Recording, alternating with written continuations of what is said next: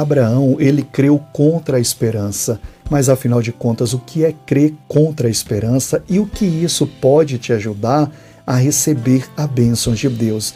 Deus prometeu a Abraão que ele teria um filho, e durante muitos anos ele ficou esperando este filho, mas teve um momento que ele creu contra a esperança.